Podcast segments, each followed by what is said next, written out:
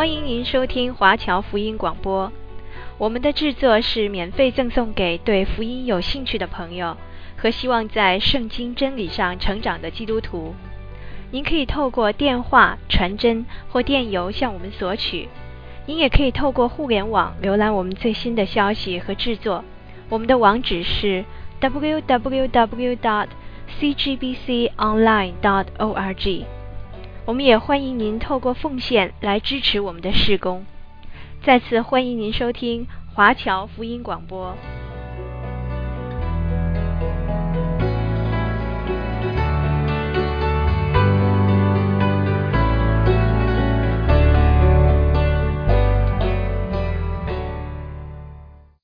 弟兄姐妹们平安，很高兴今天又可以为各位来分享主日的信息。今天我们会讲到关于新年的话题。时间真的过得很快，刚刚好像才过完感恩节没多久，马上又要迎来圣诞节。圣诞节就是一个岁末年初的时候，我们马上又会迎来了新年。不知道各位在今年新年的时候许下的那一些愿望，或者立志要做的那一些事情，是不是真的都完成了呢？每当想到这一些事情的时候，我们都会觉得时间怎么过得这么快？原来想要做好的事情，原来想要达成的目标，可能现在有一些已经达成了，感谢主。但是可能有一些好像还没开始，比如说像我，我今年年初的时候，其实我立志要在今年的时候至少学会一点点的拉丁文，跟我太太一起，因为她去年有上过拉丁文的课。正好可以跟他请教，可是到现在为止，我的拉丁文可能只停留在那二十几个字母，再多的我也不知道了。每逢到岁末年初的时候，我们都会回顾过去，然后展望未来。那在今天开始的时候，我先跟各位用希伯来语来说一句 “Shana Tova”。各位再跟我读一次 “Shana Tova”。这一句希伯来语的意思就是新年好。各位如果日后见到来自以色列的朋友，在新年的时候就可以用这一句话来向他们道贺。相比起西方人来说，我们华人过的新年好像比他们多一点，因为除了公历一月一日的那一个元旦以外，其实我们还会有华人的农历新年，这跟韩国人好像是一样的。那对于以色列人来讲的话，他们又有多少个不一样的新年呢？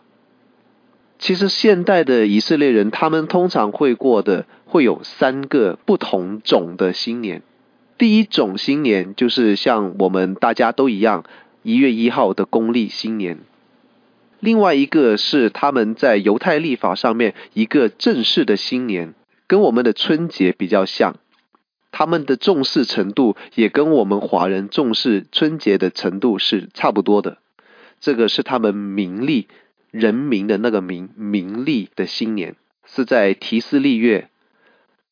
提斯利月以前的名字叫做以他念月，在列王记上的第八章里面有记载。而关于这一个名利的新年，最相关的经文在利未记的二十三章二十四节。这个新年里面最重要的节日是吹号日，也就是提斯历月一日，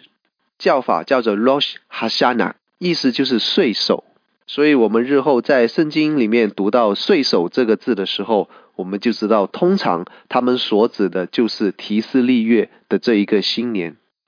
然后是月中，在提斯历月中间的赎罪日。这一些都是对于以色列人来讲非常重要的节期。除了民历的新年以外，以色列人在教历还有一个新年。教历的新年在尼撒月。相关的经文记载在出埃及记的第十二章第二节。在这个月里面，最重要的日期就是我们非常熟悉的逾越节。在圣经里面，通常称呼尼撒月为正月，像我们称呼农历新年一样。民历的新年提斯历月通常是在我们公历的九月五号到十月五号之间，而教历的新年则是相差了大概七到八个月的时间，也就是跟我们农历年可能比较相近，在公历的二月或者是三月这样子的时间。所以从这里我们可以了解到，每当圣经里面讲到一月或者是七月的时候，其实都有可能是在讲他们的新年。因为从以色列人的角度来说，一二三四五六七八九十十一十二这样子的一个排序，其实很多时候是根据作者他个人的倾向以及他的社会地位来决定的。如果他本人是一个文士或者是宗教相关的，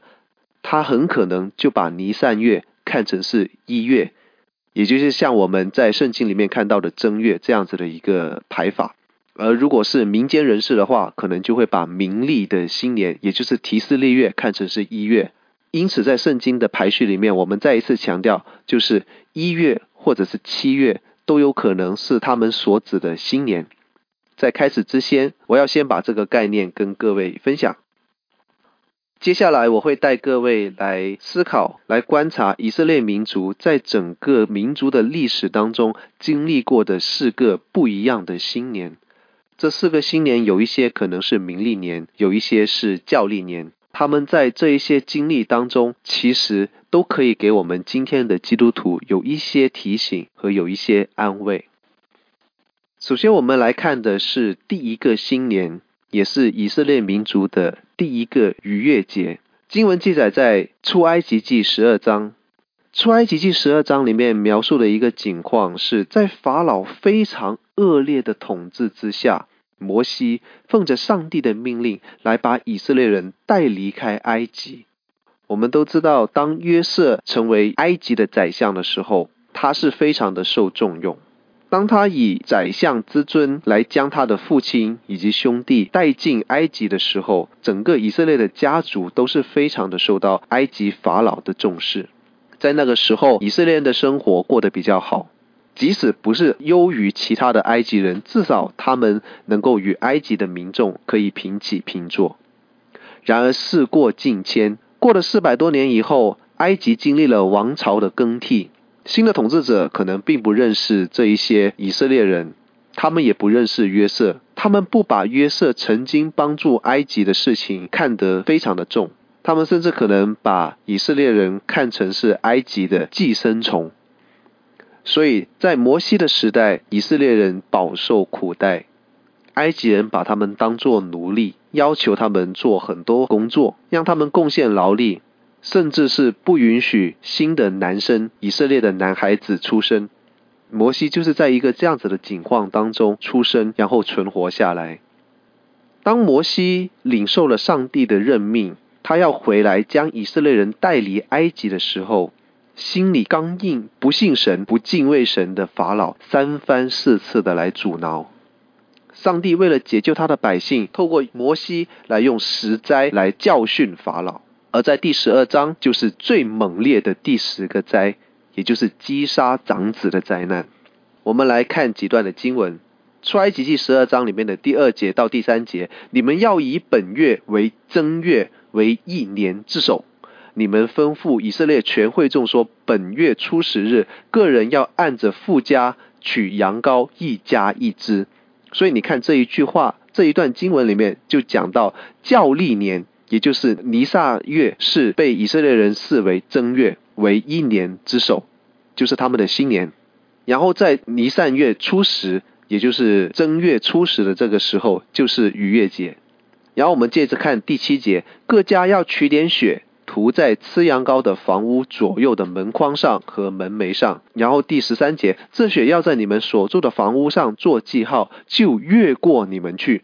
我击杀埃及地头生的时候，灾殃必不临到你们身上，灭你们。你们要纪念这日，守为耶和华的节，作为你们世世代代永远的定例。在这里有不少的解经学者觉得，这种把血涂在门框上的那种做法，跟我们华人写春联然后贴那个灰春那个感觉好像比较相似，而时间上确实也比较相近，因为他们在过这一个逾越节的时候，跟我们春节农历新年其实差不太多，所以在这一个新年里面，我们看到的是以色列人。终于在各样的苦难当中，他们看到了希望，他们看到了黎明的曙光，他们终于可以摆脱过往的不堪。在这一个新年里面，以色列人的经历也告诉我们，无论从前的状况是如何的不堪，无论他们从前是如何的不信耶和华，如何的背离上帝的话，这一年就是一个新的开始。我们弟兄姐妹当中，可能有一些是今年才刚刚认识耶稣，今年才开始受洗进入教会。对于这样的弟兄姐妹来说，今年就是一个新的开始。这一个岁末，这一个年初的时候，也是我们真正的开始度过你们在组里的第一个新年。而像我们已经在教会很久的人，已经经历过不少在组里面过的新年，对我们来说，也是一个非常值得我们重温过去蒙恩经历的一个时间。让我们回想起，无论从前我们是如何的不相信上帝，我们如何的背离上帝，如何的不听上帝的话语，在这一年，在我们被更新的时候，我们都要立志来开始一个新的生命，这是一个新的开始。或许我们的环境并不会因为我们的信仰有太大的改变，或者我们过去面对的很多的困难都依然存在，并没有消失。但是从今以后，有上帝与你同行，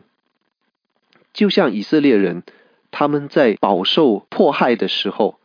他们有上帝带着他们出埃及，迎向新的生命。所以第一个新年告诉我们的是，这是一个。否极泰来，起进新生命的一个新年，让我们在过去的败坏和沮丧当中，能够有一个新的开始。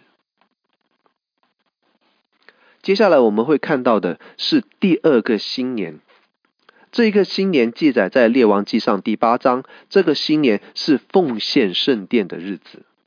我们如果了解过以色列的历史，我们就知道以色列建国之后的两位君王。都是非常勇猛的战士。在以色列这个民族开始成为一个国家的时候，他们经历了非常多的征战。第一任的君王扫罗，在他的整个生命当中不断的征战，最后甚至是死在战场上。第二任君王大卫，他也是一个战士，他一生也经历过许许多多的战役，最后在他年老的时候，才让整个以色列国比较安定，没有太大的外患。而经过了扫罗跟大卫这两任君王的征战之后，以色列王国的内忧和外患都基本上平定。而这个时候，所罗门王登基以后，就照着上帝的应许和他父亲大卫的承诺，来开始修建耶和华上帝的圣殿。在这之后，以色列将要迎来他整个国运里面最辉煌的一段时光。而在列王记上的第八章，就是把完工的圣殿奉献给神的这样的一个新年。我们来看接下来的一些经文，在列王记上第八章第二到第四节，以他念月就是七月，在节前，以色列人都聚集到所罗门王那里，以色列的长老来到，祭司便抬起约柜。祭司和利未人将耶和华的约柜运上来，又将会幕和会幕的一切圣器具都带上来。接下来看到五十五到五十八节，所罗门站着大声为以色列全会众祝福说：“耶和华是应当称颂的，因为他照着一切所应许的赐平安给他的民以色列人，凡借他仆人摩西应许赐福的话，一句都没有落空。”愿耶和华我们的神与我们同在，像与我们列祖同在一样，不撇下我们，不丢弃我们，使我们的心归向他，遵行他的道，谨守遵行他吩咐我们列祖的诫命、律例跟典章。所以在这两段经文里面，我们可以看到《列王记》的作者很有可能他是来自宗教的人士，所以他会把以他念月，也就是提斯利月，民历的新年摆在七月。所以我们看到，在《列王记》上第八章里面讲到的七月，其实也是一个新年，就是民历的新年。讲到在明历新年，也就是七月的时候，以色列人都聚集在一起为圣殿祷告。这个跟我们一些华人民间信仰里面帮一个庙开光，那个是不一样的。他们是真正的敬崇，要把这一个他们花费了不少的时间，花费了很多的人力物力和财力来建造起来的圣殿，要把它献给耶和华。所以所罗门在这个时候，他站着在全会众面前，大声的宣告，大声的祷告，祝福说：耶和华会因着这一个殿，因着他过往的作为，以及他过往的应许，他必然会对我们有美好的祝福。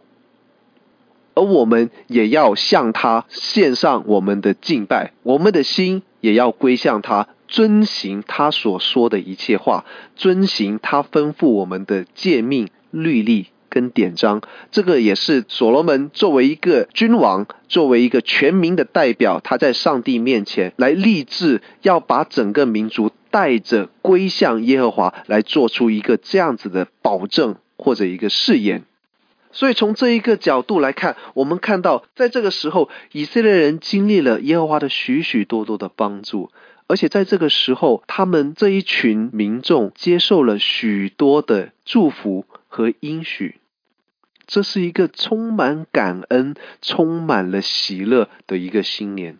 所以今天我们来看到的这第二个新年，也就是奉献圣殿的这一个新年，对于我们来说是一个感恩过往、迎接更丰盛未来的一个新年。过去的一年里面，我们每一个人可能都有数不清的感恩事项。在这一年里面，我们有许许多多上帝的祝福，让我们数算不尽。我们可以感觉到我们的每一步都有上帝的陪伴。在这一年里面，我们也有很多次祷告蒙应允。我们求上帝的带领，上帝就告诉我们应当如何行。上帝一直在我们的生命当中保守、带领和祝福。其实将来还有更多。就像以色列把圣殿献给耶和华上帝的时候，他所说的那样，将来会有更丰盛、更大的祝福等着我们。上帝应许的是更丰盛的生命，他还有更多的祝福为你我预备。而只要我们继续的信靠、全心的仰望、真正的遵守耶和华的典章、律例和诫命的时候，我们就可以领受这一切的祝福。在过去一年里面，你是不是有很多这样子的感恩的事情可以跟大家分享？可以分享给一些你想要传福音的人，告诉他上帝是如何在你的生命当中做工。我在过往一年里面有很多很多感恩的事项，比如说我真正的开始了我的全职的侍奉，比如说我在教会里面开始担任义务的传道职，这一些对我来说都是一些非常值得感恩的一些事情。那你呢？在现在这一个时候，你又会如何的感恩呢？在现在我们讲到的这第二个新年里面，你会不会想起你生命当中也有很多值得你感恩的地方？这是一个回想过往，然后迎接更丰盛的未来的一个非常好的时机。在我们进入到第三个新年之前，我们就要来稍微跟各位分享一下一些以色列王国里面兴亡的重大的事件和时间表。在大约公元前一千零二十八年的时候，扫罗登基，以色列建国。在我们刚刚讲到第二个新年差不多的那个时候，是公元前九百二十六年，也就是所罗门王建圣殿的时候。然而好景不长，过了三十多年，差不多四十年的时间，在公元前九百二十二年的时候，以色列南国跟北国分裂。在七百二十二年，两百年后。北国以色列灭国，南国犹大只是经历了三次的被掳。第一次被掳在公元前六百零六年，第二次被掳是在公元前五百九十七年，而第三次被掳则是犹大灭国的时候，也就是整个以色列国灭亡的时间，那就是公元前的五百八十六年。接下来我们要看到的以色列人经历的第三个新年，就是在第二次被掳的时候，也就是公元前五百九十七年的时候，在这一个新年，这一些以色列人他是怎么样的度过？第三个新年讲到的是以色列人在流落外邦的时候的景况，记载在以西结书的三十二章到三十六章，非常长的一段经文。在所罗门王死后，以色列国就分裂为南北两个国家。北国以色列非常迅速的堕落，有上过我们王国历史的主日学的弟兄姐妹都知道，在北国以色列没有一位君王是真心的敬拜上帝。在圣经的记载当中，北国没有一个好的君王，所有的王都在行耶和华眼中看为恶的事，所以他们的品格、他们的社会风气迅速的堕落，终于在七百二十二年的时候被亚述帝国所灭。那南国犹大稍微好一点，他们偶尔还是会有一些好的王出来，然而他们依然是背离上帝的话，依然是背叛上帝去拜邪神，拜一些外邦的神明。所以在经历了巴比伦的三次掠夺以后，也终于在公元前五百八十六年的时候灭于巴比伦王国手中。我们现在讲到的这一个新年，就是第二次被掳之后一个凄凉、近乎绝望的新年。而这一段的经文，就是我们刚刚说的以西结书三十二章到三十六章，是先知以西结在新年前对众会众的一个讲道。为什么我们知道这是一个新年的讲道？因为我们看到三十二章第十七节里面讲到十二年十二月十五日，犹太人的历法通常是三十天为一个月。在这一段经文的表述里面，我们可以看到，其实以西结是在差不多快到新年的时候，向众会众来讲这样子的一段信息，跟我们华人教会通常在新年的讲道不一样，也跟他们以色列人在新年前后通常先知会讲的一些信息不太一样。这一篇讲道没有任何的喜乐可言，这一篇的讲道没有任何的喜庆，只有哀伤。我们来一点一点的看，在三十二章里面讲到的是对埃及的审判词，而在第三十三章讲到的就是上帝立先知为守望者，并且要对耶路撒冷说预言。第三十四章，先知在责备以色列的牧者，而且应许将来会有一个更好的牧者，一个更善良、更完美的牧者要来到。第三十五章就是对希珥，也就是以东国以色列的亲戚。大家都知道，以东其实就是就是以扫的后代，以扫是雅各的哥哥，也就是说，以东国在这个时候，他非但没有帮助以色列国，反而在以色列民族受到磨难的时候，他要趁火打劫。因此，在三十五章的时候，耶和华也透过先知对以东宣示了他的审判。讲到第三十六节的时候，也就是讲到以色列必然会再蒙福。在这一段的历史里面，我们看到有几个点。第一点就是凡作恶的，他必然会有报应。以色列最后的明君约西亚在与埃及法老的对战当中被杀，他的死也直接导致了犹大王国的国运衰退。在这个状况里面，埃及也必然当受耶和华的诅咒。第二点。难辞其咎，因为犹大本身他自己也是犯罪累累，他自身的罪孽也是他衰败的一个助燃剂。趁火打劫的亲戚当然也逃不掉，像我们刚刚所说，以东必然会受审，然后最后目前的状况绝对不是永久的，以色列必再在上帝的面前站立，也就是我们看到第三十六章里面，以色列必然再将蒙福。而且将会有一位善良的牧者来带领他们度过这一切的苦难。我们都知道，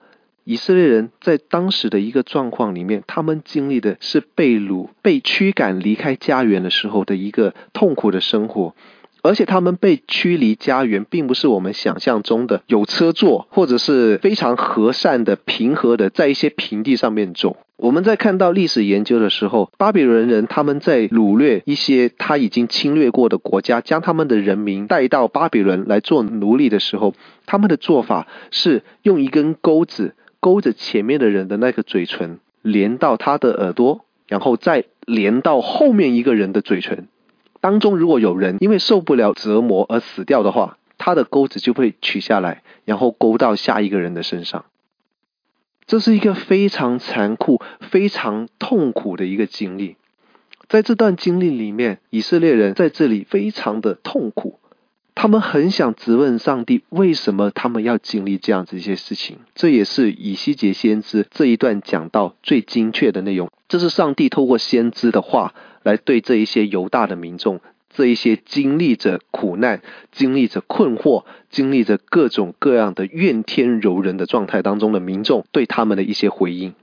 我们来看这几章里面的一些经文。首先看三十三章的第十八到第二十节：一人转离他的义而作罪孽，就必因此死亡；恶人转离他的恶，行正直和合理的事，就必因此存活。我必按你们个人所行的审判你们。三十四章二十二到二十四节：所以我必拯救我的群羊，不做掠物；我也必在羊与羊中间施行判断。我必立一牧人照管他们，牧养他们，就是我的仆人大卫，他必牧养他们，做他们的牧人。我耶和华必做他们的神，我仆人大卫必在他们中间作王。这是耶和华说的。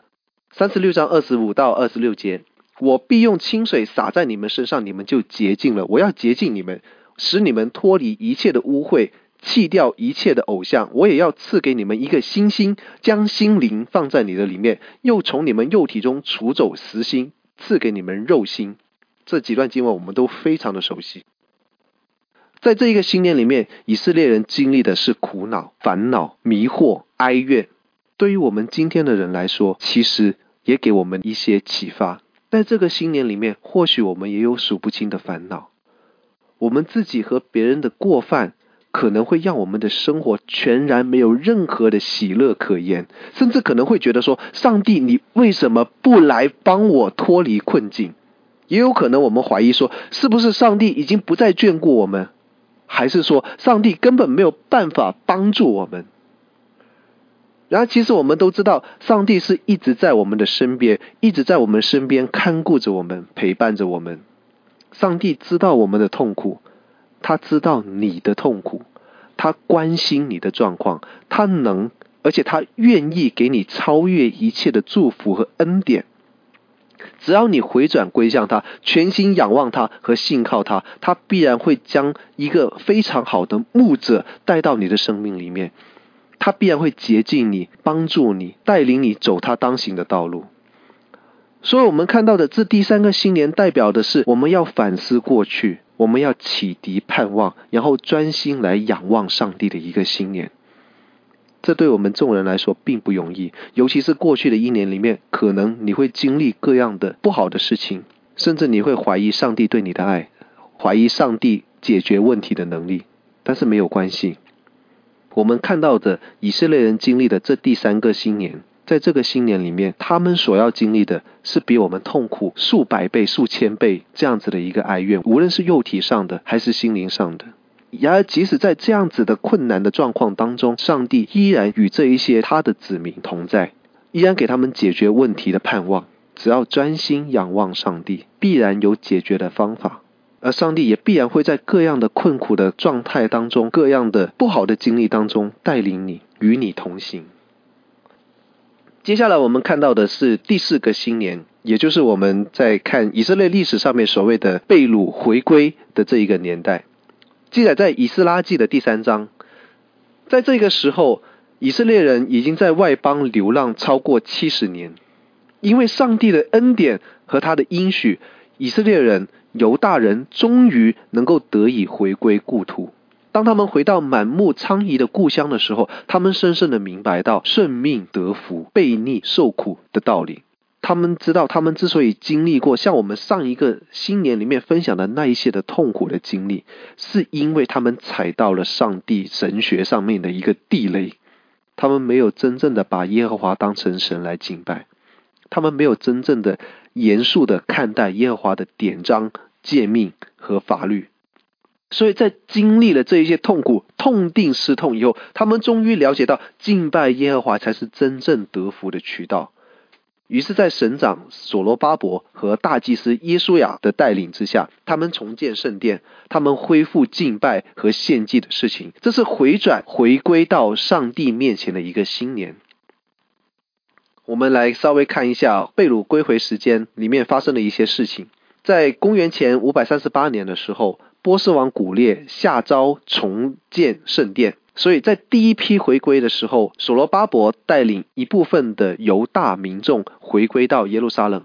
然后在主前的五百三十六年的时候，圣殿的根基立好。然而过了不久以后，建殿的工程暂停了，因为他们遇到很多的阻碍。直到五百二十年，大利乌王重新下旨继续建殿的工作，他们才重新开始。在主前五百一十六年的时候，圣殿的兴建就终于完成，也就是我们通常在历史上所说的第二圣殿时期。然后在主前四百五十八年的时候，以斯拉回归耶路撒冷，他带着第二批的民众回归到家乡来参加建设。然后在主前四百四十四年，也就是尼希米回归到耶路撒冷，那是第三批的回归。直到尼希米回归的时候，耶路撒冷的城墙才真正的完工。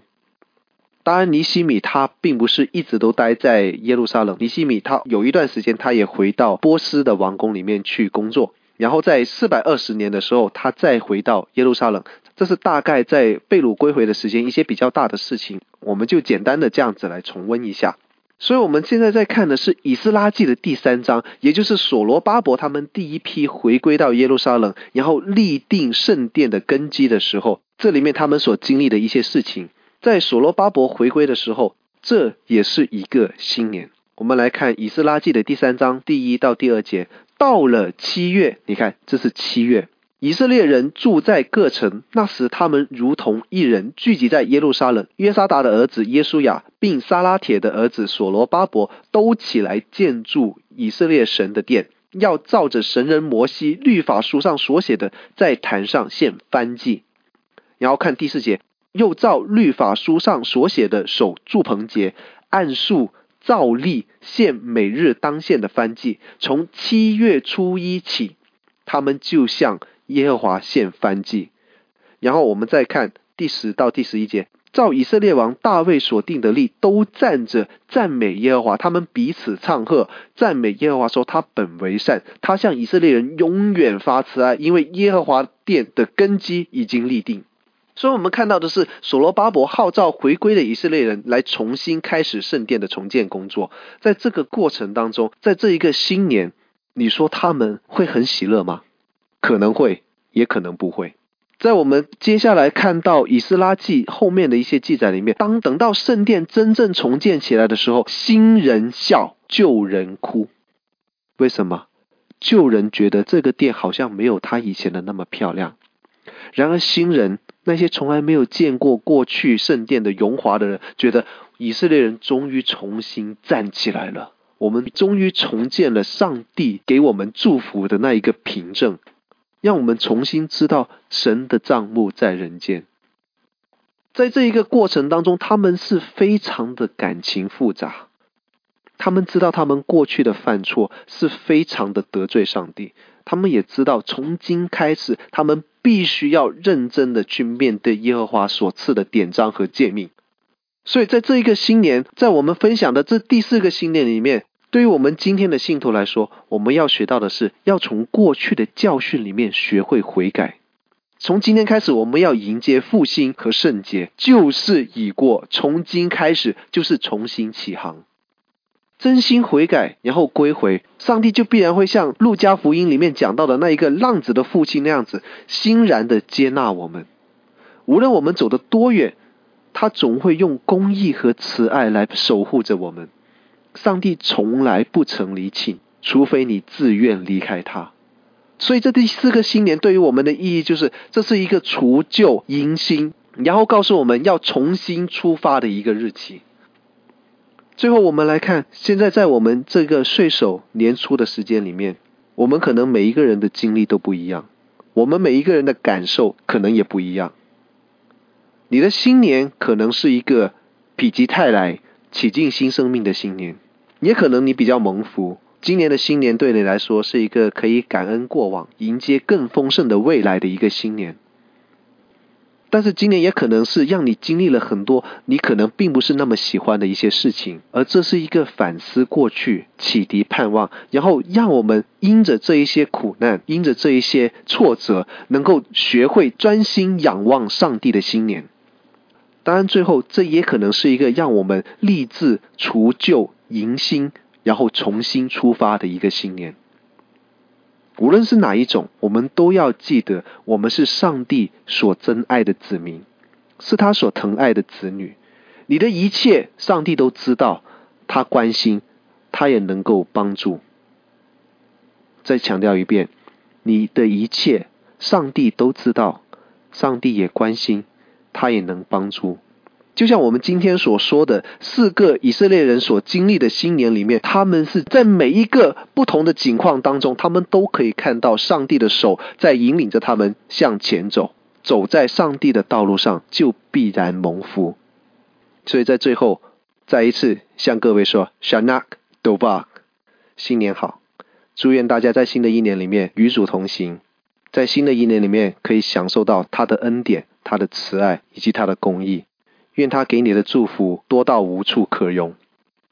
感谢各位，愿神祝福你。